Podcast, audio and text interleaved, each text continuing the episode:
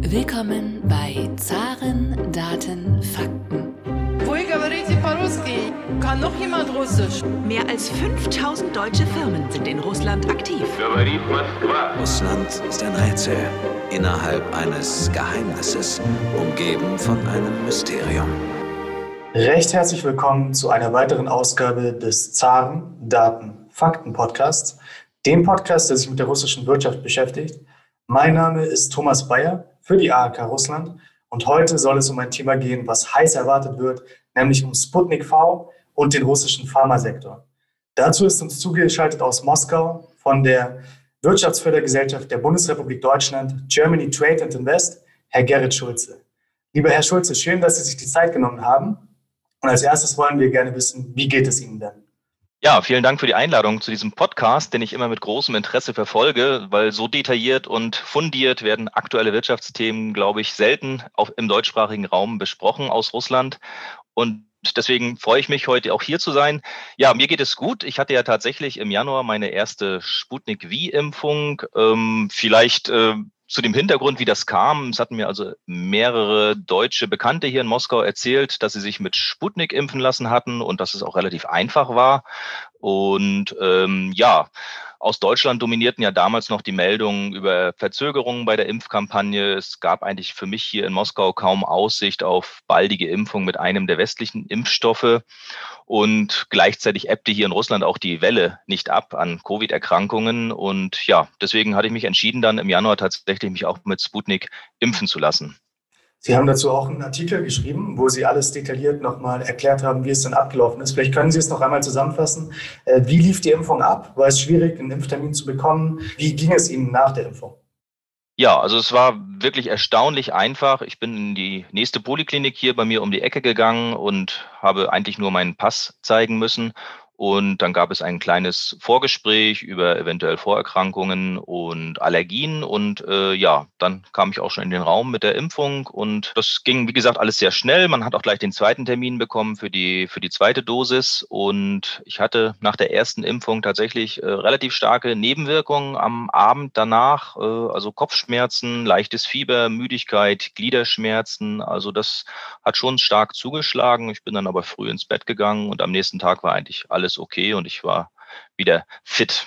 Ja, drei Wochen später gab es dann den zweiten Schuss sozusagen, die zweite Dosis und danach war eigentlich alles okay. Zwei Wochen später habe ich dann den Antikörpertest gemacht und der hatte dann wirklich auch erstaunlicherweise sofort voll angeschlagen. Ich hatte dann, ähm, es gibt ja diesen Wert dieser Gamma-Globuline pro Milliliter Blut, die man da haben muss. Und das waren bei mir 124. Und das war also die zehnfache Dosis dessen, was eigentlich notwendig wäre für eine Immunität gegen Covid-19. Ja, Inzwischen ist es wohl nicht mehr ganz so einfach für Ausländer, äh, eine Impfung hier in Moskau zu bekommen mit Sputnik V. Es ist jetzt wohl auch eine russische Krankenversicherung notwendig und die staatlichen Kliniken machen das jetzt nicht einfach mehr so.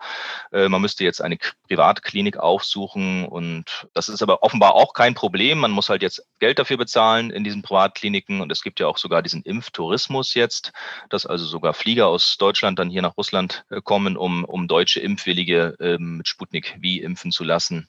Wobei ich natürlich sagen muss, dass jetzt äh, Ende Mai oder Mitte Mai äh, die Notwendigkeit geringer ist, sich mit Sputnik V impfen zu lassen, hier in Russland, wenn man aus Deutschland kommt, weil ja auch in Deutschland jetzt die Fortschritte beim Impfen doch recht, recht deutlich sind. In Deutschland geht man ja mittlerweile davon aus, dass die Impfung nochmal aufgefrischt werden muss in den nächsten Monaten oder im nächsten Jahr zumindest. Äh, geht man bei Sputnik V auch davon aus? Oder wie lange wird denn diese Immunität halten mit Sputnik V? Ja, dazu gibt es natürlich auch hier noch keine äh, Untersuchungen. Ähm, man geht davon aus, dass die schon mindestens ein halbes Jahr äh, anhalten wird, äh, wahrscheinlich eher bis zu einem Jahr.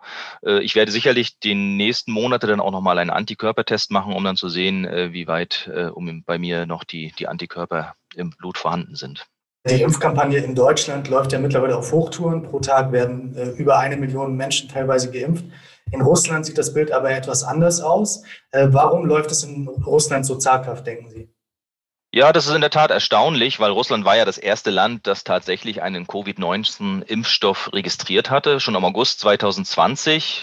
daher ja auch diese Reminiszenz an den Namen Sputnik, der ja schon 1957 den sogenannten Sputnik-Schock im Westen auslöste, als die Sowjetunion den ersten künstlichen Satelliten ins All schoss. Ähm, auch hier wollte Russland also unbedingt wieder das erste Land sein, das hier mit einem Impfstoff auf den Markt kommt. Mm, es hat dann aber tatsächlich sehr lange gedauert, bis die Impfkampagne hier in Russland endlich in Fahrt gekommen ist.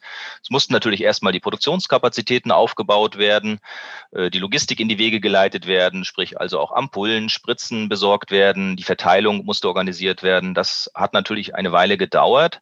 Aber das größere Problem für die zaghafte Impfkampagne ist sicherlich die, sind, sind die großen Vorbehalte in der Bevölkerung.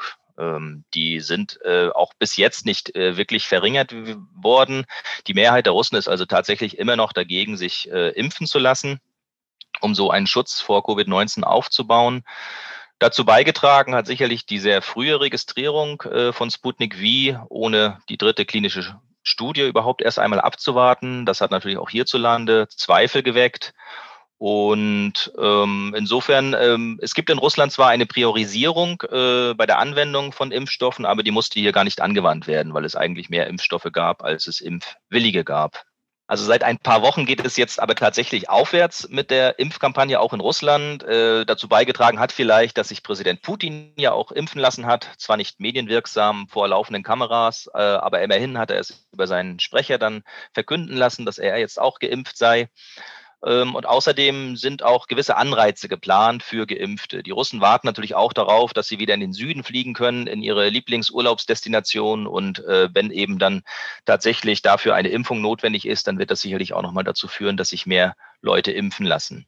Ich habe jetzt auch gehört, dass einige deutsche Arbeitgeber hier in Russland äh, dazu übergehen, ihren Mitarbeiter Mitarbeitern und Mitarbeiterinnen Prämien zu zahlen. Bis zu 5000 Rubel pro Kopf habe ich da äh, gehört. Ähm, und einige Unternehmen lassen ihre Mitarbeiter jetzt auch wieder nur auf Dienstreisen, wenn diese vorher geimpft sind. Das heißt, es wird da so ein bisschen sanfter Druck dann auch aufgebaut, um, um vielleicht die Impfwilligkeit zu erhöhen. Vielleicht noch ein paar Zahlen. Wir hatten Ende letzter Woche in Russland 14 Millionen Russen, die geimpft waren. Das sind also ja genau 10 Prozent der Bevölkerung, die also mindestens einmal geimpft waren. In Deutschland sind wir jetzt bei 30 Millionen und wir haben ja eine geringere Einwohnerzahl als Russland. Das, das zeigt also schon, dass Russland da weit zurückhängt. Insgesamt, glaube ich, sind wir jetzt bei rund 24 Millionen Impfungen, die in Russland verabreicht wurden, gegenüber 40 Millionen in Deutschland. Es gibt ja mittlerweile 65 äh, Länder auf der Welt, die Sputnik zugelassen haben und in vielen dieser Länder wird auch schon mit Sputnik geimpft. Äh, wie sieht es dann aus mit der Produktion von Sputnik? Bekommen diese Länder quasi Dosen, die in Russland produziert wurden? Oder gibt es weltweit auch viele Hot, äh, Hotspots, wo Sputnik für diese Länder produziert wird? Ja, also in Russland selbst äh, sind es wohl im Moment vier Unternehmen, die Sputnik produzieren können. Die haben sieben Fabriken insgesamt, in denen dieser Impfstoff produziert wird. Das sind Generium und Farmstandard, Airfarm, also so heißen diese Unternehmen. Und bis Ende April dieses Jahres, aktuellere Zahlen habe ich jetzt im Moment nicht verfügbar, bis Ende April hatte Russland wohl rund 20 Millionen Dosen Sputnik produziert. Davon dann 16 Millionen hier im Inland in Umlauf gebracht. Das heißt, da war gar nicht viel übrig, um jetzt die Welt auch sozusagen mit Sputnik beliefern zu können. Inzwischen habe ich sogar gelesen, dass äh, aus Südkorea Sputnik-Lieferungen nach Russland kommen mussten, um die Nachfrage hier in Russland äh, befriedigen zu können. Das heißt, Russland wird, wenn Sputnik wie äh, weltweit auch vermarktet werden soll, angewiesen sein auf Produktionsstätten im Ausland. Sie sagten es schon, es sind bis jetzt 65 Länder, in denen dieser Impfstoff zugelassen ist für eine Anwendung. Der Direktinvestitionsfonds, der russische, der RFDI, der ist zuständig für die Vermarktung dieses Impfstoffes und der hat mit mehreren Ländern inzwischen Produktionsvereinbarungen getroffen, also zum Beispiel mit chinesischen Herstellern, äh, die über 260 Millionen Dosen Sputnik V produzieren sollen. In Indien wurden sogar schon bis zu 850 Millionen Dosen vereinbart. Äh, die Produktion auch in Südkorea 650 äh, Millionen Dosen. Also das sind wirklich sehr nennenswerte Größenordnungen, die Russland dort äh, mit ausländischen Herstellern vereinbaren konnte. Natürlich auch in den benachbarten GOS-Ländern, in Belarus und in Kasachstan wird der Impfstoff schon produziert. Und äh, auf diese Weise kann Russland natürlich dort auch äh, gutes Geld verdienen mit der Produktion im Ausland, weil es sich dafür natürlich dann auch Lizenzzahlungen äh, überweisen lässt. Gibt es da genaue Zahlen, wie viel Geld Russland mit Sputnik V verdienen möchte? Wie viel so eine Lizenz kostet beispielsweise? Gibt es da genaue Zahlen oder weiß man noch nicht äh, ganz genau, wie viel Geld am Ende reinkommt durch Sputnik V? Naja, es wird ja immer davon geredet, dass äh, die Dosis, eine Dosis Sputnik V 10 Dollar kostet und ja, wenn man dann sich ausrechnet, die vereinbarten Produktionszahlen, die, die ich jetzt genannt hatte, das, die gehen ja Richtung eine Milliarde. Also das wären ja theoretisch gesehen 10 Milliarden Dollar, die Russland da erlösen könnte. Das wäre schon eine sehr beachtliche Größenordnung. Das wäre wahrscheinlich nach Öl und Gas dann plötzlich der drittwichtigste Exportschlager Russlands. Ob diese Dosen tatsächlich alle produziert werden, ist ja auch noch fraglich. Sputnik V ist ja nicht das einzige, der einzige Impfstoff, der auf dem Markt ist und äh, ähm, die Impfkampagne, äh, äh, beziehungsweise die, die Produktion von Impfstoffen läuft ja inzwischen auch in, in, in anderen äh, Ländern an, auch mit anderen Impfstoffen. Insofern hat Russland da ja kein Monopol auf diesen Impfstoff. Es geht also um sehr viel Geld. Äh, deswegen ist umso äh, beachtenswerter, dass Russland dem Aufruf der neuen Biden-Regierung in den USA gefolgt ist, die Patentrechte für Impfstoffe freizugeben. Deutschland ist diesem Aufruf jedoch nicht gefolgt. Wie können Sie sich das erklären? Dazu möchte ich vielleicht erstmal sagen, dass die Impfstoffe, die brauchen wir ja jetzt und hier und heute sozusagen. Und die Initiative von Joe Biden, die bräuchte ja sicherlich einige Monate, wenn nicht sogar Jahre, um, um Wirkung entfalten zu können. Außerdem müssen wir dazu sagen, dass die USA ja bis zuletzt auch noch ein Ausfuhrverbot für Impfstoffe hat und auch für Wirkstoffe, die für die beziehungsweise für, ja, für Vorprodukte, die für die Impfstofffertigung benötigt werden. Insofern hatten die USA ja selbst auch die Massenproduktion in anderen Ländern auf diese Weise äh, ein wenig behindert. Ähm, zum anderen ist es natürlich ungerecht, die EU jetzt äh, auch als Blockierer darzustellen, weil die Hälfte der in der EU produzierten Impfstoffe werden exportiert äh, in rund 90 Länder und unter anderem die erfolgreiche Impfkampagne in dem Vereinigten Königreich war ja auch deshalb nur so erfolgreich, weil Großbritannien eben aus der EU sehr viele Impfstoffe bekommen hat. Dieses deutsche Argument, äh, dass Patentschutz äh, wichtig ist, äh, das sollte man äh, auch nochmal genauer sich anschauen, weil natürlich tatsächlich der Patentschutz auch ein wichtiger Anreiz ist für Innovation und für Forschungsinvestitionen. Das ist ja auch die, die Argumentation der deutschen Seite.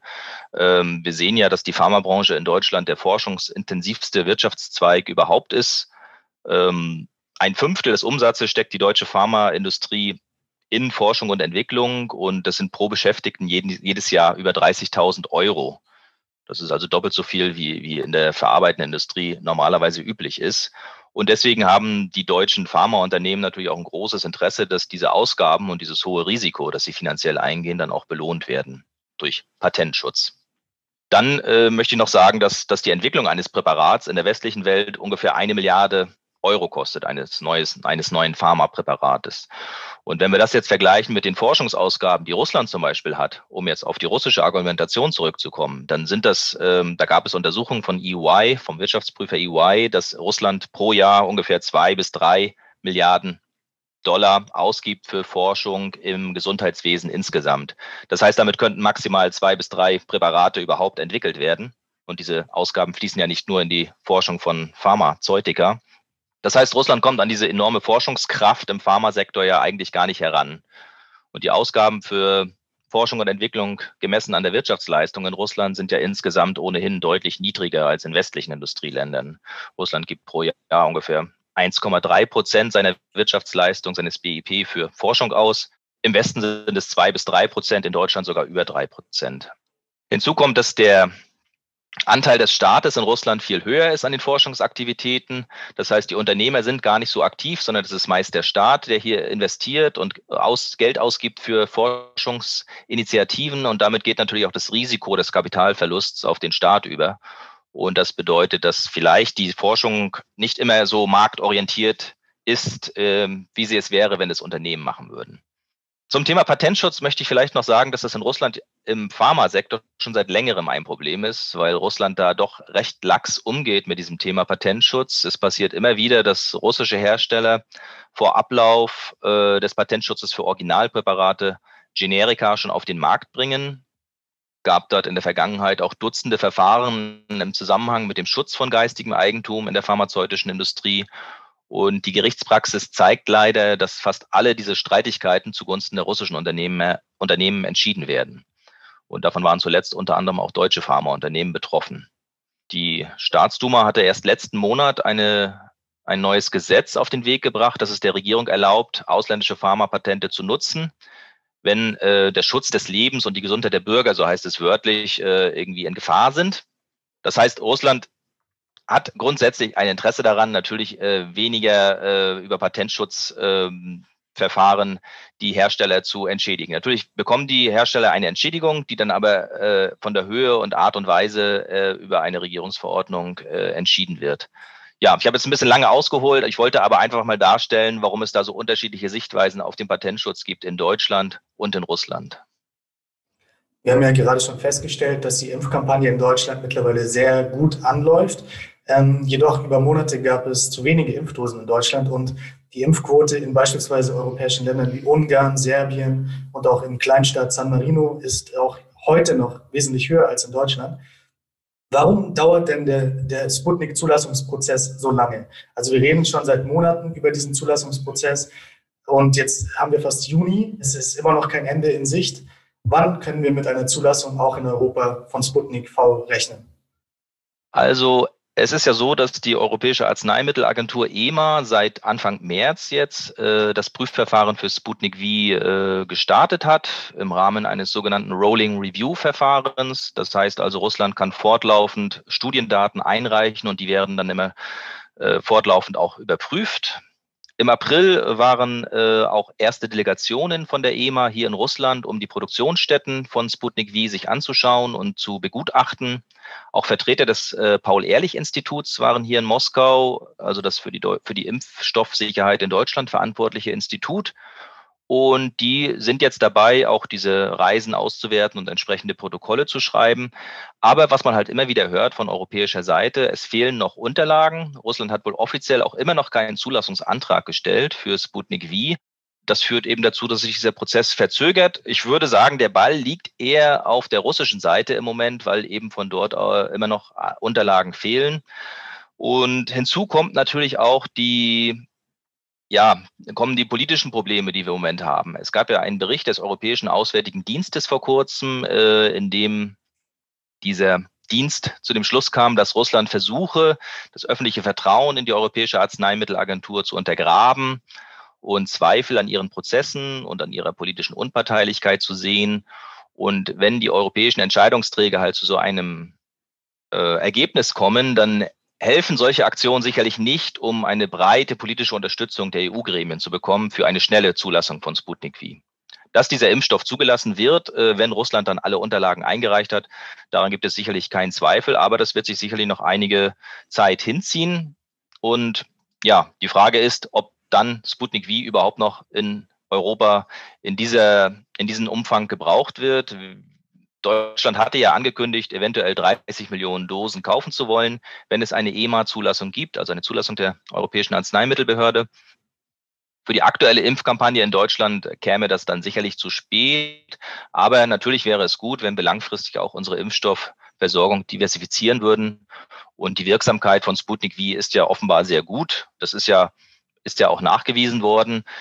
Der Impfstoff ist einfach anwendbar, es sind kaum Nebenwirkungen bekannt, es ist zum Beispiel auch keine starke Kühlung notwendig, es reichen wohl äh, Kühlschränke, um diesen Impfstoff aufzubewahren. Und insofern wäre das für die, für die weitere Bekämpfung von Covid-19 sicherlich eine gute Ergänzung, wenn, wenn dieser Impfstoff auch in der EU verfügbar und anwendbar wäre. Zumal es hätte auch für Deutschland ja noch einen wirtschaftlichen Aspekt. Es gibt ja auch schon einige Gemeinden in Sachsen-Anhalt und in Bayern, die sich Hoffnungen machen dann auch auf eine Produktionsstätte für Sputnik V und damit hätte dann Sputnik V sogar in Deutschland noch eine, eine Art Wirtschaftsfaktor sein können. Was bedeutet denn die Entwicklung Sputnik Vs äh, für den russischen Pharmasektor generell? Gibt es nochmal einen richtigen Push? Ich denke, dass Sputnik V auf jeden Fall gut ist, gut war und gut ist für das Image Russlands insgesamt, aber auch für den Pharmasektor im Besonderen. Russland hat damit der Welt gezeigt, dass es sehr talentierte Forscher hat, dass es auch wirklich gute Forschungs- und Wissenschaftszentren hat, die dann auch in der Lage sind, auf so eine schwierige Epidemiesituation, wie wir sie jetzt mit Covid-19 haben, schnell reagieren zu können. Russland hat ja nicht nur Sputnik V entwickelt, sondern inzwischen ja auch noch drei andere, mindestens drei andere Impfstoffe. Zwei davon sind ja sogar schon auch zugelassen für die Anwendung in Russland. Also Epivac Corona, die wurden, dieser Impfstoff wurde in Novosibirsk vom Forschungsinstitut Vector entwickelt und Covivac vom Moskauer Chumakov Forschungszentrum. Die sind also auch schon für die Anwendung in Russland zugelassen. Dann gibt es jetzt noch einen weiteren Impfstoff von Nazim Bio, einer Biotech-Tochter von Rostec. Äh, dieser Impfstoff soll sogar dann die saisonale Grippe auch mit abdecken können. Das heißt, schützen vor Covid-19 und vor der saisonalen Grippe. Also da zeigt Russland, dass es wirklich auch international mithalten kann, was, was die Pharmaforschung und die Impfstoffforschung anbelangt. Für die Regierung war das sicherlich auch nochmal eine Bestätigung, dass dieser starke Fokus auf die Pharmabranche, der seit einigen Jahren hier in Russland besteht, richtig war. Und äh, nicht nur Sputnik V, sondern insgesamt diese Corona-Pandemie führt eben auch dazu, dass der Pharmasektor dadurch mehr Aufmerksamkeit von Seiten der russischen Politik bekommt. Es fließen jetzt noch zusätzliche Staatsgelder in die Branche. Es wurden im letzten Jahr zum Beispiel Kredite über 250 Millionen Euro bereitgestellt, um 80 neue Investitionsprojekte auf den Weg zu bringen im Bereich Pharmaproduktion in Russland. Und äh, auch der Onlinehandel wurde im Übrigen dank Covid-19 äh, beschleunigt auf den Weg gebracht. Es ist jetzt möglich, in Russland auch Medikamente übers Internet zu bestellen. Das gilt bislang nur für rezeptfreie Medikamente zwar, aber immerhin, das könnte den Markt auch nochmal beleben. Und Marktforscher erwarten, dass schon in den nächsten fünf Jahren rund 40 Prozent der Apothekenumsätze eben auf Online-Verkäufe entfallen. Insofern hat diese ganze Situation dem Pharmasektor in Russland auf jeden Fall einen, einen Schub beschert. Und wie hat sich der russische Pharmasektor in den letzten Jahren generell entwickelt und wie ist Ihre Prognose für die Zukunft? Die Produktion von Arzneimitteln ist äh, seit Jahren eigentlich in Russland schon eine der dynamischsten Wirtschaftszweige. Wir hatten in den letzten Jahren immer fast durchweg zweistellige Wachstumsraten vom Produktionsvolumen her. Und im Corona-Jahr 2020 hatten wir sogar einen Zuwachs von 23 Prozent bei der Produktion von Arzneimitteln hier in Russland, während die verarbeitende Industrie insgesamt stagnierte. Das heißt also, das ist wirklich ein besonderer Wirtschaftszweig und diese wachsende Inlandsproduktion, die stößt auf eine wachsende Nachfrage. Das Marktvolumen für Arzneimittel hier in Russland äh, hat sich von 1,5 Billionen Rubel im Jahre 2016 letztes Jahr erstmals über 2 Billionen Rubel erhöht. Also das sind rund 25 Milliarden Euro, die dieses Marktvolumen jetzt beträgt. Und wir haben also innerhalb von, von vier Jahren einen Markt, einen Anstieg des Marktvolumens um ein Drittel. Das ist also wirklich sehr beeindruckend. In Euro gerechnet ist es nicht ganz so beeindruckend, weil der Rubel so stark abgewertet hat. Deswegen ist die Dynamik in Euro gerechnet geringer. Aber nichtsdestotrotz, für die Unternehmen, die hier vor Ort sind äh, und hier in Rubel auch ihre Ausgaben haben, ist das schon eine beeindruckende Marktentwicklung. Welche Gründe gab es jetzt für dieses Wachstum? Also zum einen natürlich die wirtschaftliche Entwicklung. Die Kaufkraft äh, ist zumindest über langen Zeitraum äh, gewachsen. Jetzt in den letzten Jahren gab es eher Probleme mit der Kaufkraft, aber auf jeden Fall hat, haben die russischen Verbraucher mehr Geld zur Verfügung, um eben auch Arzneimittel zu kaufen. Es gibt auch ein steigendes Gesundheitsbewusstsein in der Bevölkerung, das auch dazu führt, dass äh, mehr auf Arzneimittel zurückgegriffen wird. Es gibt hohe Nachholeffekte. Der Pro-Kopf-Verbrauch ist in Russland immer noch deutlich niedriger als im Westen. Und ich glaube, der wichtigste Trigger war dann vor einem Jahrzehnt der Start der Pharma-Strategie, also der Strategie Pharma 2020. Damals, als diese Strategie ungefähr 2009 gestartet wurde, konnte Russland nur ein Viertel seines Arzneimittelbedarfs überhaupt durch einheimische Medikamente decken. Der Rest musste importiert werden und deswegen hat der Staat eben deutlich mehr Geld in die Hand genommen, um um diese Pharmabranche aufzupäppeln und hier eine stärkere Inlandsproduktion auf den Weg zu bringen. Es kamen dann auch immer mehr ausländische Hersteller, die hier Produktionsstätten aufgebaut haben. Äh, die wurden angetrieben auch durch Präferenzen, die sie bekamen bei öffentlichen Beschaffungen für einheimische Medikamente. Und ja, auf diese Weise hat Russland es geschafft, dass es vor allem bei lebensnotwendigen Medikamenten inzwischen sich fast selbst versorgen kann und nicht mehr so stark auf Importe angewiesen ist. Sie fragten dann, welche, welche Zukunftsperspektiven diese Branche hat. Also Marktanalysten gehen eigentlich davon aus, dass das Volumen weiter wachsen wird, bis 2023 dann auf 2,4 Billionen Rubel. Das wären also nochmal ein Zuwachs von 20 Prozent gegenüber dem heutigen Stand. Besonders umsatzstark sind Medikamente für den Verdauungstrakt, äh, gegen Stoffwechselkrankheiten und zur Behandlung von Krebserkrankungen. Da sehen wir oder sehen auch die Marktanalysten die größten Zukunft.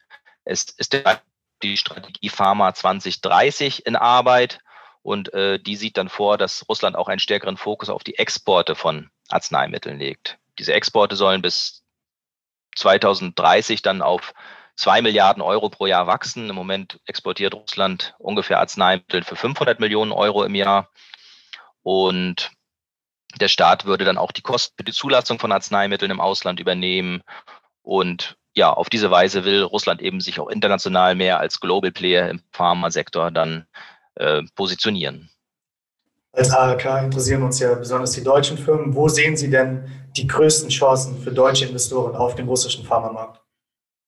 Ja, also Russland, dadurch, dass der Pharmamarkt hier so groß ist, er gehört ja zu den größten in Europa, ist vom Marktvolumen her ungefähr vergleichbar mit dem Volumen im Vereinigten Königreich. Ähm, er ist sehr wachstumsstark, das hatte ich ja gerade dargestellt, und daher war dieser Markt von vornherein auch für deutsche Arzneimittelhersteller sehr interessant.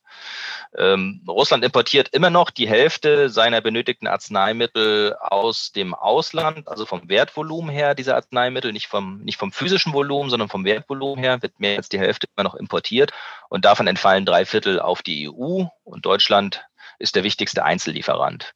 Wir haben aus Deutschland jährlich Medikamentenlieferungen von für rund zwei Milliarden Euro nach Russland. Das heißt, das ist also wirklich ein wichtiger Markt für die deutsche Pharmaindustrie der, im russischen Apothekenmarkt, also bei den Verkäufen, bei den Verkaufsumsätzen im russischen Apothekenmarkt sind unter den Top 10 drei deutsche Hersteller mit Bayer, Berlin Chemie und Stada. Und einige dieser Hersteller wie Berlin Chemie oder Stada haben hier inzwischen auch eigene Produktionsstätten in Russland aufgebaut. Andere wie Merck oder Böhringer Ingelheim lassen Präparate hier in Russland über Contract Manufacturing von russischen Herstellern produzieren. Ja, dann sind deutsche Unternehmen hier auch aktiv, um die starke wissenschaftliche Basis in Russland zu nutzen, um zum Beispiel hier klinische Studien durchzuführen. Das hilft dann auch, wenn man später Medikamente hier auf dem russischen Markt zulassen will, wenn man hier diese klinischen Studien schon in Russland durchgeführt hat. Ja, und dann ist, ist, äh, ist der Pharmasektor auch natürlich interessant für deutsche Anlagenbauer. Denn äh, bei den Ausrüstungen für die neuen Pharmafabriken, die überall im Land äh, entstehen, sind natürlich auch Maschinen notwendig und da ist Deutschland auch eine der führenden Lieferanten. Und äh, ein weiteres Geschäftsfeld sind die Planungsbüros. Auch deutsche Planungsbüros sind sehr aktiv hier im Pharmasektor und übernehmen dann häufig auch das gesamte Projektmanagement für den Bau neuer Pharmafabriken. Ein Wort, was uns im Russlandgeschäft immer wieder begegnet, ist der Importsubstitutionsdruck. Gibt es diesen Importsubstitutionsdruck für ausländische Firmen auch im russischen Pharmasektor? Und was sind generell die größten Gefahren für ausländische Investoren auf dem russischen Pharmasektor? Also Russland hat ja einen Katalog aufgestellt von, von rund zwei Dutzend Branchen, wo es die Inlandsproduktion stärker fördern möchte und die Importe möglichst beschränken möchte. Diese gelten als strategisch wichtige Branchen. Dazu gehören vor allem der Flugzeugbau, Schiffbau, Werkzeugmaschinen, Ausrüstung für die Holzverarbeitung, Lebensmittelindustrie, aber eben auch Medizintechnik und Pharma. Und die Importsubstitution war von vornherein ein sehr wichtiges Ziel bei der Einführung dieser Pharmastrategie 2020. Die Corona-Pandemie hat jetzt nochmal das Bewusstsein dafür geschärft, dass man die Abhängigkeit von Importen verringern muss, um eben in einer so, solchen Notsituation dann auch selbst die notwendigen Arzneimittel und Impfstoffe produzieren zu können. Das Problem ist natürlich, dass die globale Pharmaindustrie insgesamt eher über weltweite Arbeitsteilung funktioniert. Es lohnt sich eben nicht, in jedem großen Land eine eigene Wirkstoffproduktion aufzubauen. Davon, dafür sind diese physischen Mengen oftmals auch zu klein. Das sind ja bei Wirkstoffen äh, nur einige wenige Tonnen, die dort global gebraucht werden, um Medikamente herzustellen. Und ebenso wird Russland auch nicht alle Medikamente lokal herstellen lassen können, weil die Produktion dann einfach zu teuer wäre und die volkswirtschaftlichen Kosten eben überhand nehmen würden. Wir dürfen auch nicht vergessen, dass der russische Markt eben nicht vergleichbar ist mit dem chinesischen oder dem US-amerikanischen, wo sich Fertigungsstätten dann eher lohnen. Dafür ist der Markt dann eben doch noch zu klein. Und insofern denke ich, dass sich diese Massenprodukt, äh, dass sich die Produktion vor Ort eher für, für Massenprodukte äh, eignen würde, die also für weit verbreitete Krankheiten notwendig sind und wo wir auch hohe Volumina haben. Äh, was die Importsubstitution anbelangt, da hat die Regierung natürlich mit den öffentlichen Beschaffungen einen, einen starken Hebel in der Hand. Also die, der, über die staatliche Beschaffungen werden im Jahr Arzneimittel für rund 8 Milliarden Euro angeschafft und das ist eben schon ein, ein großer Teil des Marktvolumens. Und einheimische Hersteller sind dabei natürlich bevorzugt. Also wenn es, wenn es einen einheimischen Anbieter gibt, dann wird dieser bevorzugt und sogar dann, wenn er teurer ist als zum Beispiel das Importpräparat. Das hat natürlich dazu geführt, dass in den letzten Jahren sehr viele ausländische Hersteller auch in Russland Produktionsstätten aufgebaut haben. Im Moment wird dieses Investitionsklima ein wenig überschattet von den politischen Konflikten mit dem Westen. Neue Investoren sind eher zurückhaltend, möchte ich sagen. Und grundsätzlich ist aber anzumerken, dass Russland als Investitionsstandort durchaus sehr attraktiv wäre. Wir haben ja hier die schon erwähnten gut ausgebildeten Fachkräfte, wir haben das sehr günstige Lohnniveau. Wir haben die wissenschaftliche Basis mit den Forschungseinrichtungen von Weltrang und gleichzeitig auch die, die gute Verfügbarkeit von Rohstoffen. Wir haben niedrige Energiepreise. Also eigentlich alles äh, Pluspunkte, die für Russland sprechen. Aber im Moment wird das halt überschattet, wie gesagt, von den politischen Konflikten und deswegen halten sich Investoren im Moment etwas zurück. Und ja, müssen wir sehen, wie das weitergeht. Ähm, auf jeden Fall ist es so, dass die Importsubstitution für die russische Politik äh, ja nach wie vor sehr wichtig ist und eben leider auch dazu führt, dass einheimische Hersteller im Vergleich zu, zu Lieferanten aus dem Ausland bevorzugt werden. Lieber Herr Schulze, vielen Dank für dieses interessante Gespräch. Grüße nach Moskau. Ja, ich bedanke mich und alles Gute an die Hörerinnen und Hörer.